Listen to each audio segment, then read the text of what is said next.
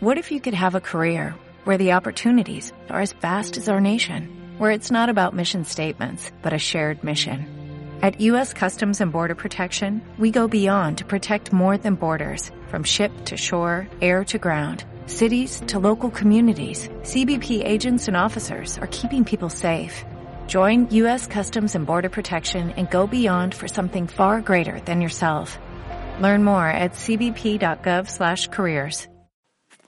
Bienvenidos a este nuevo episodio de Maldita Moda Club.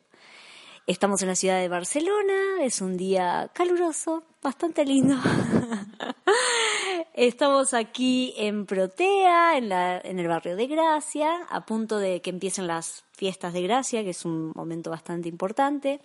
Y hoy tenemos una charla muy especial porque tenemos aquí a la señora astróloga. No, no es astróloga. Ay, no, es verdad, es verdad. Señora astróloga, Pero señor. No, no, pero lo digo como algo, el máster, ¿entendés? Como, como una, eh, no, no, como si fuese señora porque es como el máster en astrología. Bueno, no, sí, sí. tampoco. A ver si me van a escribir ahora algo. No. Bueno, no, bueno, con la eh, de gran artista creativa, ilustradora Sandra Sui, que ahora nos va a contar el origen de este nombre artístico también. Es eh, una, una gran, gran estrella en, en- de, arte, de creatividad, de ilustración, eh, que tienen que conocer su trabajo, seguramente. Y hoy la tenemos aquí para charlar de todo un poco, mi querida amiga, y de astrología también. Que son la que tira oficialmente las cartas, tenemos Sí, que reconocerlo. sí, sí, sí. Bueno, así Soy que la- la bruja. la bruja, bueno, por eso, o sea, La bruja del lugar. sí. hola Sandra. bueno, eh, presentate. ¿Cómo te presentarías? ¿Cómo te presentas? Bueno, soy Sandra. Hola, ¿qué tal? Hola, ¿qué tal? Y me dedico a... Soy madre de dos hijos, me dedico a la ilustración, entre muchas otras cosas. Y, y bien. Y aquí estoy. Y aquí estoy. Bueno, pará, pero vos estudiaste diseño de moda aquí en la ciudad Sí. de Barcelona. Yo estudié diseño de moda hace muchos años ya, en la, en la Iocha, aquí en Barcelona. Ok. ¿Y cómo fueron tus, eh, digamos, inicios a través de que te fuiste de la moda hacia la ilustración? Contanos un poco eso. Bueno, yo cuando estaba estudiando moda, en realidad, lo que me gustaba más de la moda era la posibilidad de, de dibujar, porque a mí lo que me gustaba era dibujar. Pero también me gustaba mucho la moda, eh, acumulaba revistas de moda desde, bueno, siempre tenía una montaña de revistas de moda y me encantaba. Pero estudiando diseño me di cuenta que el hecho de diseñar tampoco me, era lo que, me, lo que más me apasionaba, era más el dibujo en sí. Y, y bueno, una vez acabé eh, los estudios, me, me puse a hacer otras disciplinas, a experimentar en otras dis- eh, disciplinas, en eh, diseño gráfico y, y bueno, Pero por tu cuenta, una cuestión Sí, tipo bueno, de- autónoma. se, se dieron, se dieron casualidades que eh, alguien me ofreció trabajar en el estudio de no sé quién eh, haciendo diseño gráfico porque, bueno, yo era muy intuitiva a nivel estético, entonces mm, yo me hice, no sé si fue a raíz de esto, pero algo parecido, me hice mi propia web, en aquel momento era el inicio de las webs así como más, más, más creativas, ¿no? Que era el momento del flash, que se podían hacer Ah, sí, como sí, cosas. sí. Bueno, y en su momento hice una web y alguien la vio y me dijo, ¿te interesa? Y empecé a trabajar en ese entorno sin saber, pero aprendiendo, que en realidad es como todo ha ido en mi vida, un poco aprendiéndolo yo. O sea que has sido pionera haciendo webs en Flash, porque también... Bueno, más el diseño, más que la... O sea, yo no programaba ni No, nada. no, pero, el- el dis- pensabas, sí, sí, sí. pensabas en el sentido Sí. movimiento en una web que antes era Sí, como, ¿no? Que- Sí, exacto. Que luego, bueno, lo del flash se Sí, ha desaparecido, sí, pero, pero en su momento era, era muy, eh, daba mucha, o sea, bueno, podías, era muy creativo. Y a raíz de empezar ahí, pues luego eh, salía algún proyecto de diseño gráfico y acababa haciendo pues las etiquetas de unas botellas de vino, no sabía ni cómo. Y así pues ir haciendo hasta, bueno, hasta que durante bastante tiempo estuve trabajando así. Y llegó un momento en que me empecé a plantear seriamente el, el, dejar de trabajar para otros y trabajar para mí, pero también dándole un vuelco a todo esto y más que en diseño gráfico, que me entretenía pero no me apasionaba, eh, tirar más hacia la ilustración. Pero, o sea, la moda, digamos, había quedado en un costado. Sí, la moda había quedado aparte porque, bueno, yo el, el tema de no me veía haciendo ropa. Claro. Mm, era algo que no me no, o sea, me, apetecía, o sea, me, apetecía más el tema más estético, más de, diseñar, eh, más gráfico, claro. Mm, más de manos. Porque en, tu, digamos, en tus ilustraciones aparece todo el tiempo la ropa. O sea, o detalles. Sí, porque, claro. sos muy detallista en ese sentido. O sea. Bueno, es todo eso de la, sí, de la, de la, la belleza, o el concepto de belleza, el, eh, la, la, moda que es tan que es tan creativa y tan, eh, tan efímera y tan superficial en cierta parte, que eso me gusta, que es como... es absurda en realidad.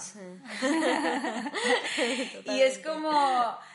Es como el, el, el, en un mundo de adultos donde todo es tan mm, previsible, ¿no? O, no, o, donde no podemos jugar mucho, los adultos no podemos jugar mucho, o no se nos permite. Y tampoco nosotros nos permitimos. Exacto, nosotros tampoco. Pero la moda, por ejemplo, te lo, la moda es un juego en realidad. Tú ah. puedes ir cada día vestida de negro y, da igual. Pero si quieres puedes divertirte y salir por la mañana, pues hoy me... Y ese, esos pequeños momentos son momentos de frivolidad que, que podríamos prescindir de ellos, pero nos los permitimos y nos dan... Sí como nos que jugamos con esa personalidad. Nos dan alegría y, y, hoy me siento igual, hoy tengo un mal día, pero resulta que me he visto, para los chicos también, ¿eh? o para un niño también, el ponerse una camiseta u otra les hace sentir diferente, ¿no? Sí, lo, tú tienes un... Claro, a ver, para un niño el día que lleva la camiseta esa que eh, no sé, que, que, hace alguna, yo qué sé, que tiene alguna cosa que le gusta o, un dibujo que le hace gracia, ese día va más, más contento por la calle porque se lo va ah. enseñando a todo el mundo. ¡Ay, qué lindo! Y es algo, es algo... Como el que juega de las... Sí, como ese de las, de las, lentejuelitas. Eso, las lentejuelas. El niño está de otro humor. Y es porque lleva una prenda y, y, y no, y eso no le bueno, no tiene importancia, pero la tiene toda. Igual, igual un día te levantas mal por la mañana, pero te vistes de aquella manera y te pintas los labios y tal, y sales diferente. Eh, entonces, eso es lo que a mí me, me gusta de la moda, que no es, es, superficial o es frívolo, pero a la vez no lo es en absoluto. Pero y aparte la parte estética. claro. Pero igual tus ilustraciones me parecen como una poesía ¿no? Como algo muy etéreo. O sea, vos lo hablas desde un lugar de frivolidad, sin embargo, tus ilustraciones son como muy profundas. O sea, las ves y te atraviesa el alma. O sea, es como, a ver, es una poesía puesta como en unos trazos y con, no sé, parece como violines tocando. de verdad, o sea, es como que están bueno, porque sí, hay esa, esa, cosa también de las de estas mujeres que mm, es que no sé bien bien realmente de dónde salen ellas, ¿no? Pero es como a veces estas cosas de la inspiración y tal que, que ellas como quieren salir. Y no sé, por, por alguna razón eh, retrato este tipo, este tipo de mujer como un amigo dijo una vez, dice, eh, dibujas mujeres que, que, miran al futuro, o sea, que tienen una mirada que mira al futuro. Yo no, no, sé exactamente qué dicen ellas, pero sí, son mujeres como con mucho como con mucho aplomo, con mucha fuerza. Mucha fuerza. Y supongo que yo que sé, que es una manera de expresarme a mí misma. No. Seguro. No lo sé. Pero ¿y cómo llegaste a ese tipo de ilustración? Porque también ha sido como muy icónico, eh, digamos, desde tus inicios te marcó como, o sea, fuiste, hmm. o sea, sos famosa por tu tipo de hmm. famosa, conocida. Sí, por el estilo. Por el sí, pones Sandra Sui en hmm. Pinterest y te sale como millones de imágenes. O sea, sos un ícono en la ilustración, en la historia de la ilustración. Bueno. Sí, es un ícono. Es que. No, pero es, es una es algo súper importante que hayas Bueno, dejado sí, a ver, de- también, te, también huella. te digo verdad, o sea, la verdad es que sí que sé que en un momento, porque yo lo he visto, fui, no sé si un icono, quizá un referente para Sí. Mm. un tipo, para, para un estilo de ilustración, pero también es, es un estilo de ilustración que ahora está un poco a la baja. Claro. Entonces, eh, bueno, eso de los iconos y tal, claro. eh, hay que hay que ver que ahora yo estoy lidiando con eso de hasta qué punto eh, cómo, cómo, cómo mover tu estilo sin traicionarte sin traicionarlo y adaptarte a los a los tiempos. Pero no sé qué nos Pero ¿cómo, cómo, ¿cómo llegaste a eso, a encontrar tu voz? Pues bueno, dediqué mucho tiempo a, a recopilar información que me llamaba la atención. O sea, yo, por ejemplo, había ilustradores que me llamaban mucho la atención. Y, o pintores o imágenes que vas acumulando, ¿no?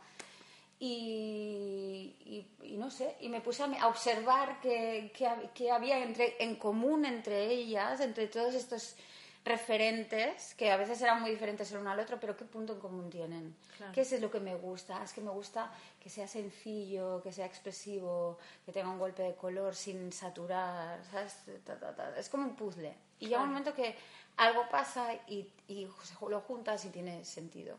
Pero mientras analizabas todo eso, ibas probando Sí, claro. manualmente. Sí, porque también en exacto. esa primera época había. Sí, hubo un momento, yo, yo iba dibujando a la vez que aprendía también a, a dibujar, eh, porque yo pasé, pasé a dibujar en, en Photoshop. Claro. Eh, me sentía mucho más cómoda así, pero también estaba, o sea, yo era como, empecé todo de golpe, ¿no? A, a practicar cómo era dibujar de aquella manera y también a practicar eh, la- los estilos que a mí me atraían. Claro. Y sí, a prueba, a fuerza de probar, probar, probar, llegó un momento que empecé a dibujar un estilo que tenía una que tenía una identidad muy concreta, ¿no? Que era muy y que juntaba una ilustración al lado de la otra y, y tenían coherencia y eran y todas hablaban el mismo idioma. ¿Y sentiste. ¿Qué sentiste cuando lo viste eso? Porque también. Bueno, mm, fue explosivo para mí, fue explosivo, o sea, fue brutal, porque además, claro, ¡Qué emoción! Sí, sí, sí. O sea, fue una época de mi vida realmente emocionante. Eh, porque eh, cuando pasó eso, eh, luego, claro, yo en aquella época existía eh, MySpace. Mm, sí. De esto es- Estamos estamos, hablando hablando, de- ¿qué año? de hace, pues era el 2000, 15 años. 2007 creo que era. 2007. 2006, 2007. Y una amiga eh, me dijo, tienes que subir estas imágenes a MySpace. Yo casi ni sabía lo que... Y bueno, cuando tuve una pequeña colección de imágenes que yo ya veía que era aquello lo que quería hacer, la subí allí y bueno, empezó a haber muchísima interacción. O sea, la gente empezó a... Bueno, se volvió loco MySpace, empecé a tener muchísimos seguidores, comentarios, yo sin, sin saber ni cómo empecé a hacerlo viral, porque empezaba a postear por ahí imágenes mías a lo loco, un poco sin saber lo que hacía. Y, y en un momento dado empezaron a, bueno, empezaron a contactar conmigo eh, agencias, clientes, eh, que yo al principio era como, pues que no sé qué es cuánto cobra un ilustrador. ¿No? Me llegaba un cliente de, sí, queremos colaborar contigo y, y al principio pedía ropa a cambio, porque no sabía ni qué pedir. Una bolsita de arroz. Claro, era como, en vez de dinero pedía el, el- porque no sabía cobrar. qué Luego, poco a poco, bueno, llegó el, el- Claro, pero es que fue literalmente, bueno, no de la noche a la mañana, pero fue muy rápido. Y no estabas preparada. Te sentías que en ese momento no estabas preparada para. Bueno, me sentía que es que no tenía ni idea lo que cobra un ilustrador a una para hacer una campaña para una marca. La- la- creo que la primera, creo que la primera fue una marca de eh, vaqueros eh, de Estados Unidos, de Los Ángeles. No. Imagínate, yo en Barcelona ahí probando a ver si salía mi estilo y me llega la... la- y yo, bueno, y me pagaron con... Con, Con dólares. con- no, no, Ah, con, con con pantalones que aún tengo algunos y uso. Y, y bueno, claro, a raíz de empezar a tener agencia, que empezó, em, tuve una primero y luego otra, ahí empecé a aprender a cobrar. Claro. Que Porque ellos te manejaban eso. Claro. Y entonces vi, entendí que, que se puede vivir de esto. Porque a mí al principio me costaba mucho pensar que se pudiera vivir de esto. ¿Pero por qué? Por una cuestión, o sea, no solo porque no sabías cuánto cobraba, sino que porque a algunos les pasa, ¿no? De que ver que a través de una ilustración uno puede hacer un estilo de vida y hacer un emprendimiento. Bueno, como pasa mucha gente que se dedica a algo que le gusta. Claro, eso. Decís, pero en Que me ¿puedo puedo- exacto, puedo hacer- pues me, me van a pagar por hacer algo que yo haría sin que me pagaran, que era lo que llevaba haciendo toda la vida, dibujar. Y, pero me van a pagar por esto, pero bueno, ¿cuánto pueden pagar por esto? Porque al principio es como, ¿cuánto pueden pagar con e- por esto? Y llega un momento que descubres que pueden pagar, claro, depende para quién trabajes, Mucho pero dinero. pueden pagar mucho dinero. Y no solo pues, puedes, o sea, no puedes dedicarte, o sea, puedes dedicarte a esto, puedes ganar, puedes dedicarte a esto y vivir bien, que era como, wow, qué maravilla, o sea, a ¿Qué? mí... Claro, flipaste. ¿Y confiaste en las agencias de una? O sea, cuando vino, hola, ¿qué tal? Yo soy Sí, tu claro, agente. no tenía nada, no perdía nada. Claro. ¿Cómo voy a decir que no? ¿Qué es eso? O sea, te quiero negociar todo tu es precio. Sí, todo es sí, Claro. todo es sí. ¿Y no Claro. tenías amigos que te pudiesen dar una mano decir, mira, a ver, yo soy ilustrador, vos también, o, o un diseñador gráfico que te pueda tirar una idea, algo, nada? O sea, estabas totalmente perdida. Yo estaba a a nivel de, ¿qué quieres decir? De De, precio, precios. sí, sí. No, pero a ver, esto poco a poco fui Claro, entrando. claro. Y, investi- bueno, y investigando en internet lo que se cobra, lo que no se cobra, tanteando al cliente a ver qué ofrece, porque muchas veces, a veces es el propio cliente. A ver, la primera, la- el primer gran encargo grande de, de empresa grande que fue Van Cleef Arpels, que es una, una joyería muy, muy conocida. Ellos, eh, que fue también un momento mágico total, tengo que decir. O sea, tenía a mi hijo de, de que en aquel momento tenía un año y yo había estado retirada y había estado por él. Y al año decidí volver y me puse, dije, bueno, voy a reactivar esto. O sea, te, te- te dedicaste a ser A madre, niños, pero sí. no, dej- no seguiste con tu No. exploración. No, o sea, Pictórica. lo dejé aparcado ese tema. Me dediqué al niño porque en parte una de las cosas que me motivaban de, de que, de trabajar en casa era la posibilidad de ser madre y estar por mis hijos y tal. Claro. Y bueno, y le dediqué el primer año a él. Claro. eh, y bueno, al año ya no podía más. Necesito volver a mí. Necesito ser... eh, sí. recuperar mi cuerpo. Y, y fue mágico, se puede decir. Fue, vuelvo, me puse, no sé qué, exact- bueno, me puse a activar el tema, no me acuerdo el qué, no sé si hice la web o, o empecé a promocionar o avisé a las agencias, no me acuerdo qué pasó. Pero de repente me llegó una oferta de Van Cleef Arpels, ellos directamente, no a través de agencia y, y me ofrecían ellos eh, pusieron el normalmente te preguntan qué vas a qué vale eso Sí. pero fueron ellos los que me dijeron te pagamos tanto que para mí fue una era una barbaridad. Y fue como Dios mío qué está pasando y sí sí ese- ese- y ahí empezó realmente a rodar la rueda grande. Anteriormente había hecho cositas y Claro, tal y claro. sí que y sí que notaba que, que aquello podía ir a más pero ahí es donde entendí se puede ganar dinero con Claro, esto puedo vivir bien con esto ¿Y sentiste mucha presión en el momento de presentar el proyecto? o de Porque si no habías estado un año y de pronto te llama una super mega empresa y decís, Bueno, sí, me sentí, de- me sentí muy extraña porque imagínate, yo llevaba un año prime- madre, madre primeriza, mm, eh, había estado prácticamente aislada, o sea, quiero decir, atendiendo a mi hijo y poco más, y de repente tenía que ir a hacer una, un, una reunión a París. Y era como, no sé ni qué ponerme. O sea, no, no- hace un año que no me miro al espejo, ¿sabes? Y ahora de repente tengo que ir a París, coger un vuelo.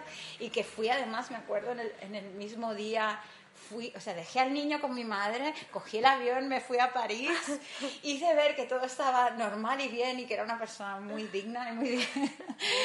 y cogí el avión de vuelta. Y, y recuerdo el momento en que llegué a, a- y que estaba mi madre con el niño. ¿Y qué tal? Yo bien. Eh, como si no hubiera pasado nada. O sea, acabo de estar viendo Acabo de estar en. París hablando con... No, bueno, la Torre Eiffel no la vi. No, Vi en. París desde el coche así, o sea, tal, fue llegar, taxi, es la oficina de ellos y volver. Y, ¿Y no vi nada. Pero y en ese momento firmaste contrato, te dieron el cheque, todo, o sea, como... No, no, no, no, no, no, eh, no, me explicaron el proyecto y querían conocerme y, y bueno, fue, fue muy raro todo y muy... muy... Era como estar en una película, ¿o Sí, no? sí, era, era, además era todo muy contradictorio, yo no me sentía nada... Estaba como fu- muy fuera de... ¿Sabes? Era Sí, como, hace, hace dos meses, es- eso, o sea, no, no me miraba literalmente al espejo. O sea, abría mi, mi armario y, y era, deprimente. y de repente es como, bueno, bueno, bueno, bueno, hay que volver a ser atractiva y... Claro, y aparte, y de digna y, empresaria, empari- y em- empresaria segura de mí misma, capaz de defender mi trabajo y de... Sí, sí. Pero llevaste, digamos, en el avión, además de tu carterita, vos mismo, pero llevaste como, un, no sé, un portfolio o algo. No, no, no. No, nunca, yo nunca he trabajado con cosas físicas. O sea, que te Jamás he querían ido a una... Sí. O sea, la persona en ese ca- caso... Querían era- hablar conmigo directamente. Esto hay, hay clientes que... Yo, sinceramente, creo que las reuniones, pocas veces, presenciales, sirven, sirven de algo. No, claro. Pero muchas veces el cliente quiere, no sé, también porque son objetos que ellos va- valoran mucho y entonces quieren enseñarte la pieza y bueno. También para que lo percibas, ¿no? O ellos te perciban a vos. O sea, no solo el objeto que vas a dibujar, sino también esto de la energía. No, no son Mm, sí. tan profundos. No, puede ser, puede ser que sea eso. Es como hay otros clientes que te comunicas por email y ya está. Hay otros que quieren tener sí o sí una llamada telefónica, cosa que a veces el idioma, más que ayudar, dificulta. Claro, claro, porque te o a veces puedes frío. entender cosas que... digo, o muchas veces, eso, tienes una reunión eh, intentando hablar, entender inglés o el idioma que sea y luego necesitas un email para matizar claro. porque es- no sé si me he perdido algo por el camino. Eh, pero bueno, esto va a tipos de clientes. Sí, pero también yo creo que es importante tener un contacto con quien va a hacer un trabajo tan importante. Porque de alguna manera, si suponete el tipo es muy frío y es muy, no sé, la persona que llaman para hacer un trabajo que para ellos es muy emocional, es una persona que no concuerda con los valores eh, de la empresa, creo que también el hecho de, de tener presente el artista hace que conectes de alguna manera. O sea, porque en definitiva son relaciones humanas. Yo creo que es más romántico eso que real. ¿eh? Sí. Yo el 95% de los proyectos que he hecho, y he hecho muchos, no, no sé ni quién es el cliente. Bueno, no sé, sé Sí, quién es el cliente, pero no sé quién hay detrás de la marca, ni idea, no nos hemos visto nunca, no nos hemos oído la voz, nada. Y el trabajo ha salido bien y todo el mundo está satisfecho Sí, sí, y no ha habido contacto. claro. Más que yo ejecuto mi trabajo, tú me dices qué quieres de mí y yo lo ejecuto lo mejor que puedo y sé que hablarlo por email, lo que haga Sí, falta, sí, sí, o por teléfono, lo que sea. Pero el tema este más de contacto directo con el artista y tal, en mi caso yo lo veo más una mm, un tema más roma- romántico que pueda tener el, el cliente en sí de la idea que se hace del artista que, bueno no sé, Sí. que se que se inspira in situ no Claro, y, claro. y no y para mí no es un trabajo de dentro de las oficinas de Van Cleef Arpels y de repente me ilumino Claro. no No, no, no. No. Ya conectás. O sea, que también elegís de alguna manera, eh, digamos, las empresas o las marcas con las que trabajar. Si te conectás con ellas o no, hay algunas marcas que puedes decir, no, mira, yo no. No. es tramposa la pregunta. es comprometida es comprometida Ah, bueno, entonces vamos a dejarla. Eh, y cuando volviste de ese viaje, ¿qué? ¿Qué te pasó? ¿Sentiste que estabas eh, soñando? Bueno, sí. O sea, bueno, me puse a trabajar y, y, y bueno, y, y- y entregué el trabajo y todo el mundo quedó satisfecho y por primera vez cobré una cifra que yo pensé, puedo, voy a vivir de esto. O sea, te dio como, vamos para adelante. Sí, o sea, de repente me creí, bueno, vi que ya tenía que, mm, o sea, bueno, que cre- tomármelo en serio. Y que si me lo tomaba en serio y seguía adelante y, y movía mi trabajo, que, que eso iba a pasar. O sea, que de alguna manera el creer en vos misma también, de, o sea, porque vos haces tu trabajo y también es como algo muy personal. O sea, crees en eso que puede ir para adelante y de pronto también empiezan como a unirse los planetas o... Ah, eh, bueno, eso es- está bien, pero yo en mi caso debo decir que a mí me hizo creer eh, la respuesta Claro. que tuve. Yo sin esa respuesta no hubiera creído. Claro. O sea, es una cosa que se retroalimenta. Ah. Yo cuando estaba yo cuando estaba mm, buscando mi estilo, que pasó lo de MySpace y tal, yo esta- en ese momento estaba muy apasionada con lo que estaba haciendo y realmente estaba sentía que estaba haciendo algo que me iba a gustar mucho y me sentía bueno muy apasionada Claro. pero no tenía ni idea de la respuesta que iba a tener el hecho de que tuviera una respuesta tan tan tan masiva y tan no solo la gente sino había interés comercial también Claro. o sea esta- estaba pasando no Sí, sí. E- eso hace- te hace creer más todavía Sí. entonces, bueno, es una cosa que se retroalimenta. Yo no, no lo sé, si nadie me hubiera hecho ni caso, no creo que estuviera aquí hablando de esto, por muy bonito que fuera mi trabajo. También es, yo creo que es estar en el lugar y, en, el, momento. O sea, no es solo la, la pasión, es muy, muy importante, pero, pero bueno, es estar en el lugar y en el momento. Yo creo que es que encajé exactamente la pieza donde tocaba. Claro. Y después, ¿cuál ha sido tu mayor proyecto así que flipaste, así como que dijiste ¡Ah! cuando llegó ese mail de www.taratata.com y dijiste no puede ser Bueno, fue para el aniversario de, el 60 aniversario de Chloe. de Chloe. Claro, para aquello fue como... ¡Qué locura es zarpado. 60 aniversario de Chloe. ¿Quieren mis ilustraciones? Y... ¿Eso bueno, en qué año fue? Esto fue... Pues... Creo que fue 2000... Ay, ahora no lo sé. ¿2012? O sea, ya tenías los dos niños ahí. Sí, es que justo creo que tenía al pequeño, ah, no sé, ahora, ahora no, no te sé decir bien. No sé si el pequeño era bebé, Claro, acababa de nacer. siete años. Sí, no sé, tendría por ahí, Sí, por ahí, por ahí. Que diría que sí, que era bebé, porque recuerdo que en algún momento hicieron la tentativa de invitarme a la a inauguración y creo que mi hijo era demasiado pequeño para que yo... Bueno, yo no me, sen- no me sentía en el en plan, me voy a París a la inauguración de no sé qué de Chloe. No, no, no estaba en ese momento. ¿Ahora lo hubieses hecho? Sí. Ahora sí. Claro, es que me, han pasado muchas cosas en, en todo esto que te estoy explicando. Me ha pasado entre que además yo me he mudado no sé cuántas veces, he tenido dos hijos. Eh, todo esto, claro, y mi, mi mi- momento más dorado coincidía con todo esto. Y me invitaban a muchas cosas de, vi- de viajes de tal. Y yo siempre decía que no porque es que tenía dos niños pequeñísimos. Y yo aparte de todo eso también era madre y, y era una madre como muy entregada. Y, mm, y ahora mis hijos son más mayores y ahora es como, bueno, empezando a invitar a sitios. Ahora que, pues, que estoy dispuesta a ponerme el modelazo, ¿no? no. Sí, tía. Sí, no sé, a ver si se vuelve a activar. Pará, ¿y lo de Chloe, o sea, te llegó a través de agencia o Chloe? No, a través de A través de agencia. agencia.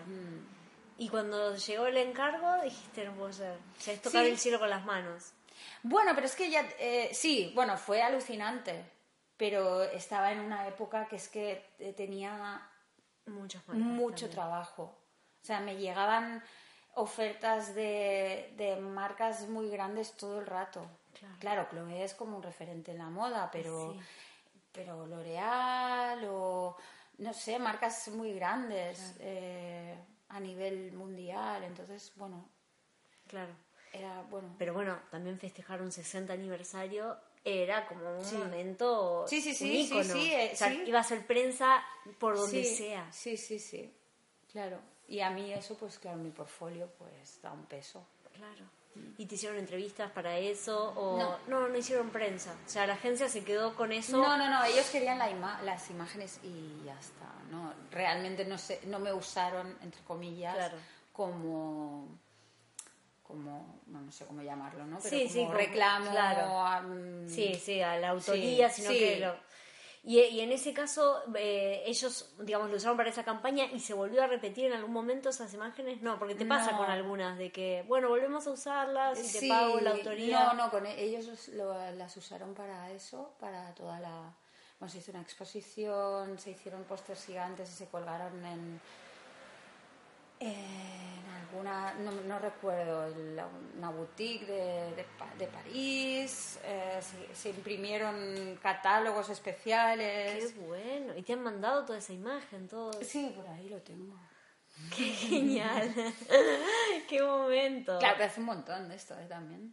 Bueno, pero quiere decir que puede llegar a estar en algún momento. Mm. ¿Y cómo te sentiste en esos momentos que eran tan de... O sea, tenías como una contradicción de, de estar por un momento en esos momentos de que te llegan laburos, invitaciones a charlas, a viajes, pipín, y a la vez estar comprometida con tu familia. ¿Cómo, cómo es emprender con, con los dos niños? ¿Cómo lo sentiste como ese momento? Yo estaba como... No es que no sabrían explicártelo. Claro. O sea, yo pensaba, muchas veces pensaba, toda esta gente que me está pidiendo todo esto con tanto glamour y tal, si me vieran aquí, alucinarían. Porque yo, he- yo, he, yo he trabajado dando el pecho a mi hijo. Claro. ¿no? Y estaba dibujando a no sé qué mujer fantástica con no sé qué vestido de McQueen em, para no sé qué campaña. Y yo igual estaba en pijama dando el pecho a mi hijo. Muy lejos de esa, de esa, que a mí siempre me ha traído todo eso. Y en otro momento sí que soy esa mujer que se viste Sí, y se pone sí. guapa y va... Sí. Pero en ese momento estaba muy desconectada.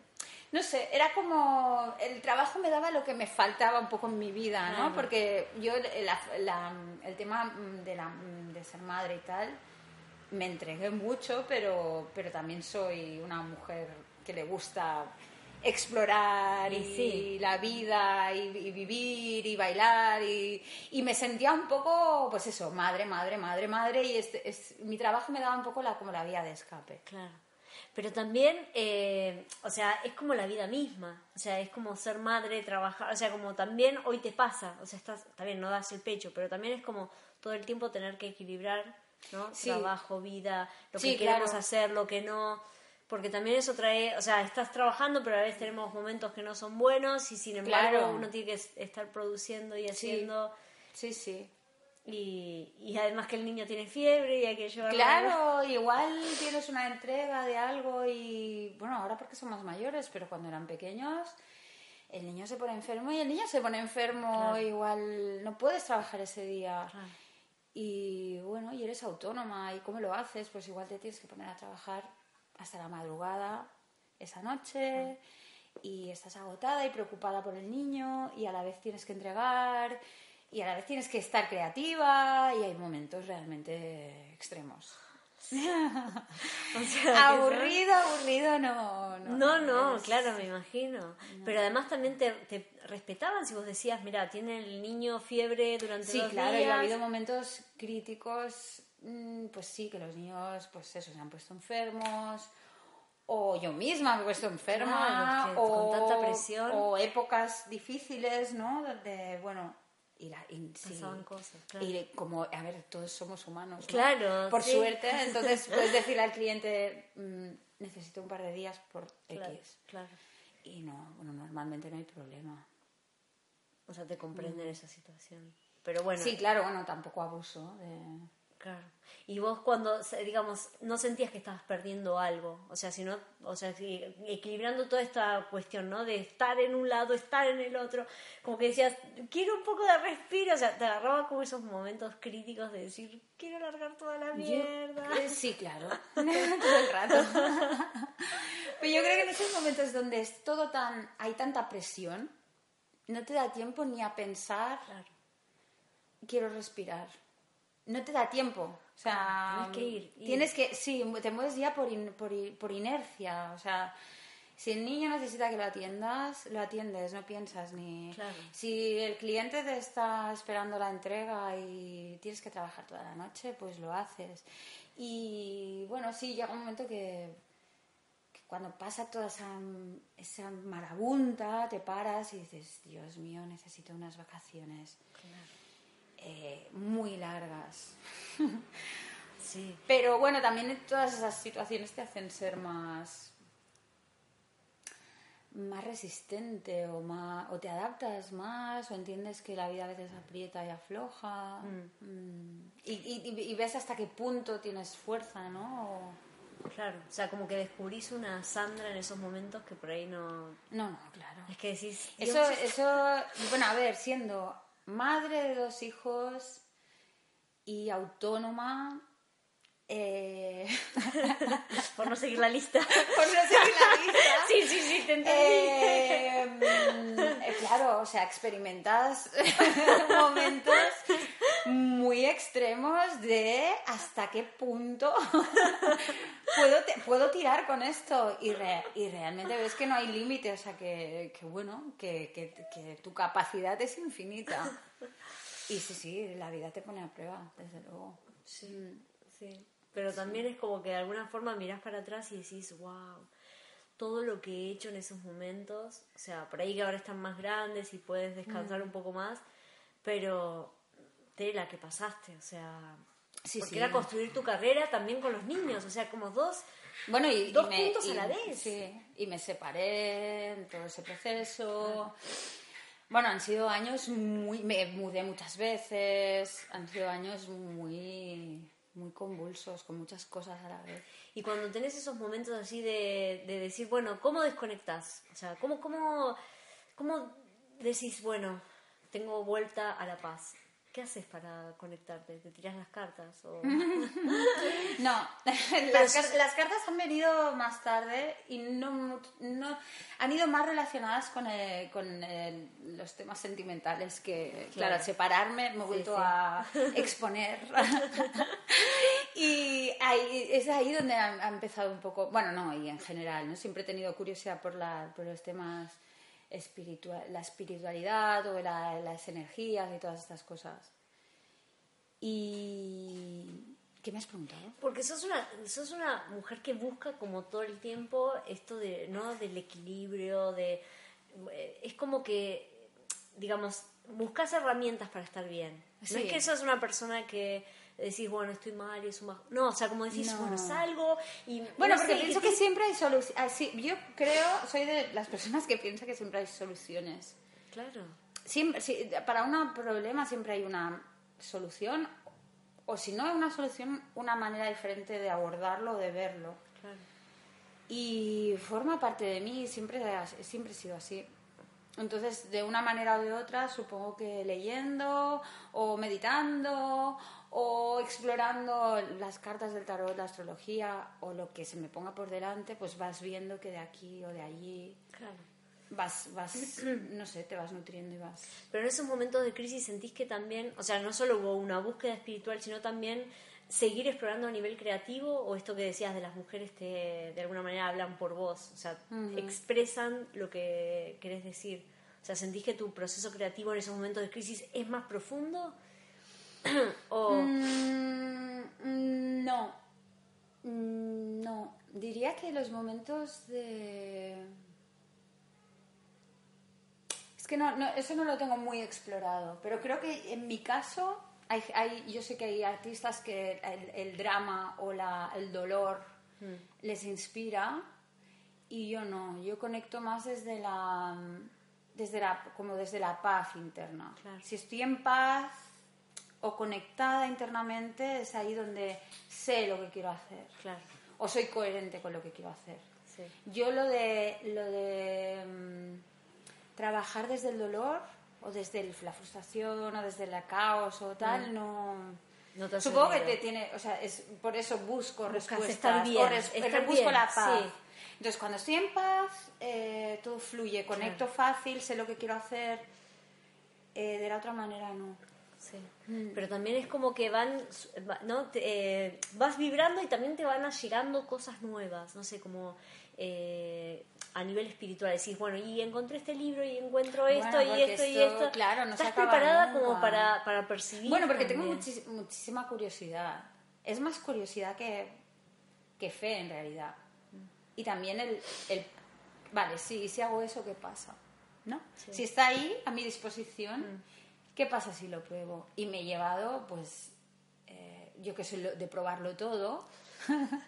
y no digo nunca que no, porque, bueno, Bueno, a ver qué me voy lleva, a ver. claro. Y sí que me he llevado muchos chascos de decir, me están vendiendo la moto, Claro, no, sí. esto no me ha, uy, perdón, esto no me ha funcionado para nada. Y luego he visto que la misma, por ejemplo, con la astrología, eh, que debo decir que no es, no es que tenga fe en ello, es que a mí me ha funcionado. Claro. Pero hubo una, una, con un astrólogo que fui y me leyó la carta que conecté cero y pensé, acabo de tirar dinero a la basura, Claro. esto no me ha servido para nada. Y al cabo del tiempo tuve hice otra consulta con otro astrólogo que fue una maravilla y me hizo entenderme a mí misma de una manera que yo nunca me había entendido. Entendí bueno. los conflictos internos que podía tener o las contradicciones o tal. Y claro, es como, eh, ¿crees en la astrología? No lo sé, supongo que creo en el no sé si en el astrólogo, la manera de hacerlo. Sí, y que también la naturaleza, digamos, por algún momento te influye, ¿no? La luna, no sé, hay cosas que no podemos ser eh, necios No, a decir, ver, "Ay, claro. no pasa nada. A ver, la- sí, sí, O sea, sí. los astros y todo esto es parte de nuestro Bueno, es que formamos, no, se supone que formamos parte de un todo. Claro. No somos eh, entes individuales, formamos parte de un ecosistema, como mínimo de un ecosistema. Sí. Pero es que un ecosistema comprende todos los elementos del ecosistema y, y- y, bueno, y somos una parte muy pequeña en el universo. Entonces pensar que, que todo está separado no tiene sentido, ¿no? O sea, todo influye en todo, la luna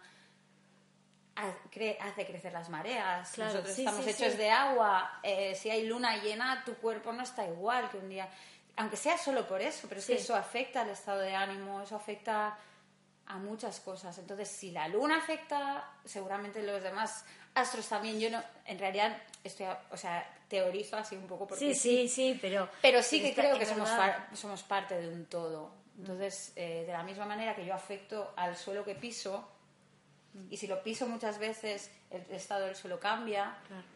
Pues el, el exterior también me afecta a mí, ¿no? La luna me afecta, o lo que sea, el viento, el, el frío, el calor. El, Y también, eh, o sea, esto que alguna vez hablamos, ¿no? De la maternidad, que también la viviste como algo sumamente natural. O sea, que también esta cre o sea, crees en la, o sea, más allá de que es tu fe o demás, o sea, lo, lo viviste porque te atravesó tu cuerpo también. O sea, que de alguna manera todo eso, ¿no? Es como, fuiste mucho más consciente. Sí, no sé, yo una vez, yo no, la verdad es que no... El tema de la maternidad fue algo como también muy intuitivo, ¿no? Mm, Empecé a, a saber de tema mm, partos y cosas de estas, y maternidad, cuando ya iba a la mitad de mi embarazo. Y de repente descubrí que aquello era un mundo y que, y que de repente me empecé a horrorizar con las cosas que se pueden llegar a hacer y, y no sé, decidí vivirlo de una manera lo más mm, natural posible, pero fue puro instinto, no, no fue algo premeditado, que yo, no. Te salió Lo sentí, lo sentí así, yo no me siento enferma, que no me traten como una enferma. Claro. Si no estoy enferma, porque me tienen que medicar? Quiero decir, Sí, sí. o intervenir, o tratarme como una enferma. Sí, sí, sí, sí, sí. Yo no me sentía como tal. Que es bastante como, ¿no? Eh, agresivo en esos... en- Sí, veces, bueno, en es todo punto. un mundo. Sí, sí. Es todo un mundo, pero sí, literalmente tú si no intervienes según a qué eh, centros hospitalarios te, te expones, te llevan en silla de ruedas, te ponen en una camilla, te tratan como una enferma. Sí, sí, sí, sí, horrible. Y no eres una enferma, eres una parturienta, que es muy diferente. Tu cuerpo ha estado funcionando perfectamente bien para, para, para, para gestar a una criatura Claro. sin que nadie hiciera nada, Claro. porque en el momento de expulsarla vamos a, mm, a tratarte como, Sí, como si algo fuera mal. Si es que todo, está, todo va bien. Y a mí todo ese toda esa parafernalia era como no, no, no, no, no. Y no, y no. No. ¿Y esos momentos influían en tu, en tu proceso creativo? El hecho de estar embarazada o, o estar recién que nació el bebé, o sea, como todo eso, ese mundo nuevo que estabas descubriendo, ¿atravesaba tu proceso creativo o es como que... Bueno, estaba en otra... Estabas en otra galaxia, o sea. En otra galaxia. Y sobre todo con el primero, porque el primero lo viví muy intensamente, ya te digo, o sea, yo estaba embarazada, no sabía nada de nada de nada de maternidad, ni de cochecitos, ni cosas de madres, no tenía ni idea. Y de repente me empecé a se me abrió un mundo y todo esto que de repente ahora quiero pues tener ese tipo de parto y este tipo de maternidad y no sé qué. Y se puede decir que hice un paréntesis. En el, el- el- lo otro se quedó un poco aparte. Pero cuando nació mi segundo hijo, entonces sí que ya al poco tiempo me puse a trabajar. Y, y bueno, no, no, mm, yo seguía trabajando como si nada. No, Claro. no me, no me- ¿No sentís que eso haya sido algo que te influenciaba para cambiar tu trazo o algo? No, no, no, no. no. Seguiste construyendo, digamos, tu, tu propia... Sí, y bueno, y, y más en esos momentos en que yo necesitaba evadirme un poco del mundo madre, porque Claro. sí, es muy satisfactorio, pero bueno, Pero soy muchas otras cosas, claro, sí, sí, aparte sí. de madre. Entonces, para mí mi trabajo, por suerte, era mi... Mi vía conexión de- con vos Sí, mi conexión conmigo misma, mi vía de, de, de disfrute también, de creatividad, bueno. Sí, sí. Y, y en el momento, o sea, estás como ahora buscando alguna otra, digamos, eh, como principio creativo de alguna manera, o sea, como esto que decías, bueno, por ahí cumple un ciclo, una determinada tipo de ilustración y por ahí empezás a buscar. ¿Te sentís como que, que podés ir eh, modificando tu trazo o...? Estoy explorando un poco mm, este tema. Claro. No lo tengo muy claro. Eso. Porque lo que veo también es que todos son modas. Mm. Entonces, eh, de repente está la moda de este tipo de estética, de repente se pone de moda la otra estética. Y claro, yo empecé en un momento en que no había muchos ilustradores, hay una barbaridad Claro. de ilustradores y si miras con un poco de perspectiva te das cuenta que hay mucha gente haciendo lo mismo. Mm. Entonces, ¿hasta qué punto tiene sentido sumarse a hacer lo mismo? Mm, sí. ¿No? Es Sí. como, vale, está de moda esto, voy a transformarme para seguir esa moda, pero tiene sentido seguir. Quiero decir, forma, entrar en el cubo de todos esos que ya hacen eso Sí. y un poco traicionándote a, a ti misma, un poco el... Entonces estoy ahí un poco como viendo que... mm, Cómo, cómo evolucionar sin... respetando el claro. origen. Sí. Pero que sea más una evolución que no, no un cambio de... Claro. ¿no? Porque, claro, yo también pregunto y me llegan eh, inputs, ¿no? De que igual, pues la estética... es- no, esta, esta nueva mujer más, men- menos perfecta, toda esa tendencia y tal, que me parece maravillosa, pero, pero bueno, no- también, bueno, no lo sé. Claro, que es, es- sí. es un poco como ver que, que también qué quiero hacer yo. Claro, porque también tenés como tu voz que es muy particular, o sea, no perder eso que decís, no, no perder lo que querés decir a través de tus dibujos. Claro, y que sí, exacto. Y que sigas manteniendo como eso, esa Mm. porque esas mujeres que dibujás, o sea, tienen mucha fuerza, más allá de que haya, no sé, como un glamour alrededor de ellas, que, que tiene que ver con la femenidad además. Mm. Son mujeres que están ahí, ¿no? Puestas diciendo, hola, estoy acá, como, como mucha fuerza femenina Sí. en el mundo. Sí. Sí, ese es, ese es exactamente el, el mensaje un poco de- de- del origen de- del estilo. Y además Que vos sos así, sos una, sos una mujer muy femenina, pero además sos muy fuerte. Entonces también es como. Es, es como seguir trabajando, ¿no? Como seguir. Sí, yo creo que es un poco volver al origen, porque lo que sí que pasa es con, lo- con los años, eh, yo tengo que reconocer que he ido, o sea, el estilo se, se ha ido diluyendo un poco a base de trabajar eh, para, para encargos, claro. Claro. Y a medida que trabajas para, para encargos vas perdiendo un poco la, o sea, vas siguiendo la voz del, Claro. del cliente, no sigues tu propia voz. Entonces quizá yo he dejado de escuchar mi voz, ¿no? ¿De dónde salían esas mujeres? Claro. Ahora es, eh, quizás volver a conectar Pero- con, e- con ellas. Claro, y además también una cosa que tenés es que sos muy disciplinada. O sea, Uh, sí. nena, yo te veo, te veo todos los días conectada subiendo un, un dibujo. O sea, tenés como una disciplina de esto, tum, tum, tum. O sea, bueno, como- pero eso ha sido a fuerza de, de supervivencia, Sí, ¿eh? pero- ¿Lo dices por Instagram? Bueno, pero es donde generás los dibujos y asociando con una música y explorando, o sea, como sos una persona que tenés, o sea, eso, como que pones un camino y, y tenés un ritmo. No es como que dejas, bueno, vamos a ver, esperar. Bueno, claro, pero es que hay que sobrevivir.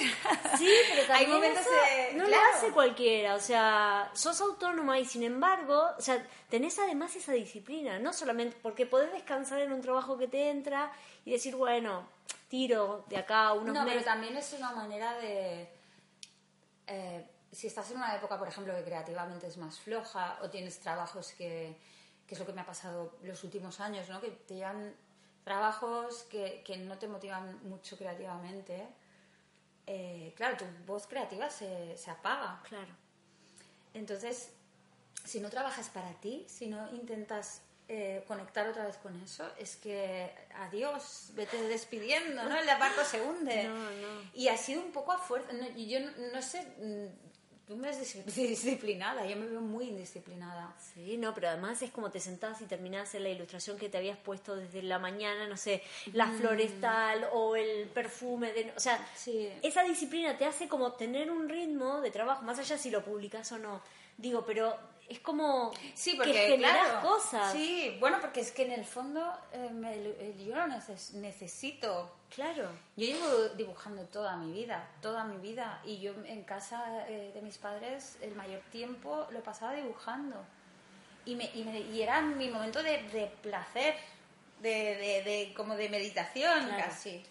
Entonces, a veces cuando llevas mucho tiempo dibujando cosas que no te gustan o que no te motivan o que no dicen nada de ti, eh, ne- eso brota de alguna manera. Lo que pasa es que a veces brota un poco a lo loco y no sabes ni lo que has hecho y, no, y o igual no te gusta, pero hay una necesidad interna de, Claro. de sacar eso, de expresarte. Sí. Pero también eso te ayuda también como a ir explorando por ahí, porque a veces te dispara algo, decís, bueno, hoy va, viene negro, y Sí, por ahí haces una sí, imagen sí. Que, que por ahí no sigue un ritmo, pero bueno, lo dejas Sí, entrar. porque, sí, claro, hay épocas que es, bueno, vamos a explorar. Claro. ¿Qué más podría hacer? ¿O qué pasa si toco este estilo? O... Con las tintas azules que estabas haciendo con la... Sí, de que eso es- es- fue ex- eh, absolutamente espontáneo, no sé de dónde llegaba y de repente cogí un boli. Fue absolutamente Precioso. espontáneo. Y, y me puse a dibujar un retrato, no sé qué, un experimento con las manchas aquellas. Y de repente había hecho algo que dije, no, no sé dónde ha salido esto. Nunca había hecho. O sea, pero bueno, sale. Pero te lo permitiste, vuelcas. claro. Sí, bueno. Y pretendía seguir explorándolo, no lo hice más. Eh, ¿Ves? En eso soy muy poco disciplinada. Bueno, pero igual te preparaste como el terreno y, o sea, te compraste los, los materiales como para que te llamen todos los días, ¿no? Y también tener un ambiente creativo también genera que, digamos, que el entorno te incentive. Sí, claro. Porque no estar encerrada en, tu- en un cuarto y no viendo a nadie, o sea, haces un montón de acciones para conectarte. Entonces, creo Sí. que también tiene que ver con esa disciplina de, de- de seguir hablándole a, esta, no sé, o permitiendo que hables a través de los procesos. Bueno, podría ser más disciplinada, insisto. O más atrevida, porque a veces eh, pues probaría esta técnica o la otra, pero eh, priorizo quizá... Bueno, claro, también hay que sa- sacar el trabajo adelante, Claro, ¿no? claro. No siempre hay tantas horas en el día, pero Y tu momento mejor del día, cuando sentís así como, ay... creativamente... Sí, o sea, en el momento que vos sentís que es tu momento de conexión más puro, en donde sentís la paz total, que decís, me podría quedar en este momento. Pero habla- a- hablas eh, Sí, a nivel de... con, el- con, con con el- vos, sí, que- que vos sos la creatividad, sí, vos por ahí es... Bueno, yo siempre he tenido una- unas horas de, de creatividad que es a partir de las 6 de la, de a partir de las 6 de la tarde hasta las 10 de la noche. Es un momento que no sé qué pasa. pero ahí me dejó, o sea, no sé, me- me- me- estoy mucho más conectada. Cosa que es poco compatible con la maternidad. Claro. Entonces yo eso, por ejemplo, lo he notado. Claro. Eh, que a mí me... Esas horas son las que noto que, que me dejo ir más y creativamente me abro más y... y, y bueno, y claro, los, los niños... Claro, necesitan ir a comer, Ya. a dormir. Y hay que claro, en el momento que estarías pintando quizá o, o inventándote algo nuevo, eh, tienes eh, que hacer la cena. Claro. Y en ese aspecto sí que, que me ha cortado un poco las alas el tema. Pero una vez que lo reconoces, aprovechas esos días que tenés que sí, lo puedes explotar hasta las 10 de la noche. Sí, bueno, sí, hay días que sí y hay, Hay días que que, me voy a... Sí, hacer algo, otra hacer cosa, algo, sí, claro. Sí, Pero el ritmo que yo tenía antes de ser madre, de que yo sabía que esas horas iba a ser muy productiva, claro, ahora tengo que renunciar a ella. Bueno, tengo que cambiarlas. Claro. Pero quizá el, el momento ese mágico de a ver qué pasa, es- hay menos horas para eso. Claro. Y ese es el momento que sentís mayor placer, o sea, decir, "Ah, necesito este momento y ya. Me quedaría. Bueno, más placer no lo sé, que me conecto más con la creatividad, sí. Placer depende del día. Bueno. no, pero digo también eso, cuando uno siente paz y está conectado, como. Sí, sí, sí, sí, sería un momento de conexión. Sí, que puede ser trabajando o no, tal vez tomando un café afuera, No, yo, yo en este caso hablo creativamente. creativamente. A otros niveles, pues no sé. A veces también te pasa de que te puede surgir en ese momento de, de, no sé, estás en un café o con un café afuera o fumando un cigarrillo y de pronto te baja una idea. También puede ser. Sí, la creatividad es muy, muy caprichosa, por lo menos en mi caso. ¿Has tenido así momentos de lucidez en otros momentos que no ha sido la de las 6 a las 10? Ah. Bueno, ideas he tenido infinitas, y tú lo sabes, que ideas tengo infinitas, lo que pasa que, que bueno, a veces se llevan a cabo, a veces no, ¿no? A veces la, la pillas al vuelo y luego, si no, luego se te va. Mm, sí, claro, Sí, puedes tener ideas todo el todo rato. el día. Sí. ¿Y, y en qué, cómo te ves de acá a unos años? O sea, haciendo qué, ¿cuál sería como tu sueño por hacer? Si querés decirlo o no. A ver, mi sueño sería eh, pintar, en realidad. Pintar, así, Mm. sí. Como volver a conectarte con la base. Eh, eh, me, me gustaría explorar eso. Eh, estoy en ello, viendo un poco a ver qué, qué- cómo hacer la transición de ilustración a pintura. Qué guay. Y eso me encanta. Hace muchos años que lo digo ¿eh? también. Me canso de oírme a mí misma. Pero claro, tienes que buscar el, el canal. Y entonces, eh, cuando tienes tantas ideas, he tenido muchas ideas de cómo representar algo sobre un lienzo. Ideas tengo infinitas, pero que no son, no son coherentes unas con las otras. Entonces- Pero ¿qué, ¿qué te parece? ¿Que te falta como el paso de decidir? Porque ya te has comprado todo para pintar. Lo sé. Tenés No, el paso de decidir no, el es el lenguaje que usar. Ah, ah, qué difícil. Claro, es que lo mismo que hablábamos antes de Ah. que, que, que- que el es- mi estilo Mm. es muy es imprescindible el estilo. Claro. El estilo y que haya un hilo conductor. Y, un, y un pintor eh, tiene un hilo conductor, tiene una tiene un, un- sí, Más un- cuando cambia de soporte también. Claro, entonces eh, eh, estoy como buscando mi idioma sobre el lienzo. Claro. Yo ya, ya había pintado antes de, de ilustrar y veo mis cuadros entonces y, y me gustan, pero no sé si aún conservo ese lenguaje. No, no sé qué quiero decir en un cuadro. Entonces, cuando lo averigüe, si espero averiguarlo, no tardando demasiado, pues me pondré a eso. Y sí, o sea, entre pin... o sea, ¿qué es? ¿Acuarela o No, no, no. el eh, ¿cómo se llama? ¿El óleo o No sé, yo, yo, había, yo, había, yo había pintado en, ac- en acrílico. en Ah, qué bueno. Pero bueno, podía ser óleo. Sí. No, acuarela no, no soy muy... Muy del agua no. No, que sea más, más rígido, más Sí, palpable. sí, más... Bueno, tenemos acá una, una confrontación de animalitos que está entre el gato y el perro. Bueno, ya vamos terminando, que vamos 58 minutos. Espera, a ver si me voy a quedar si yo tengo alguna pregunta. Eh, creo que ya estamos todos, pero bueno, eh, te iba a preguntar sobre nuestra crisis de los 40, pero ya creo que hablamos de todo esto. Si es, si, si digamos, si el pasar Yo ya, 40, a mí ya se me ha pasado, ¿eh? No, pero digo, si, si el, el cambio de década ha influenciado en tu manera de ver tu trabajo, tus procesos creativos, tu, tu mirada ante la vida, o sea, Mi mirada ante la vida sí. Sí. Los procesos creativos no. no. Pero la mirada ante la vida sí. Es. mm, ya no soy una niña, eh, pero me lo quiero seguir pasando bien. Sí, hay que seguir divirtiéndose. Y los 40 da- dan mucho miedo antes de llegar porque parece que te. Bueno, por lo menos mi perspectiva era: de repente me voy a hacer vieja. No. De repente no voy a poderme divertir más porque más allá de los 40 no hay nada. No hay diversión, no, No hay fiestas no electrónicas, no hay fiestas electrónicas, no hay no, no, no, no- podré vestirme como yo quiera. Y todo eso es mentira. Es mentira. Es una gran mentira. Y de hecho pretendo mm, mm, hacer lo que me dé la gana hasta el final. Sí. Ese es mi plan. Sí, Entonces, sí. bueno, ya veo que después de los 40, pues ese es el plan. Ya Bueno, está. ya Lo está, tengo resuelto. Bueno, para, ¿y algún consejo que quieras dejar para alguien que quiera emprender? Y esto que dijiste vos, o sea, ¿se puede vivir de la ilustración y, y de cómo encontrar tu... Eso, algún consejo que le dejes a nuestros queridos oyentes.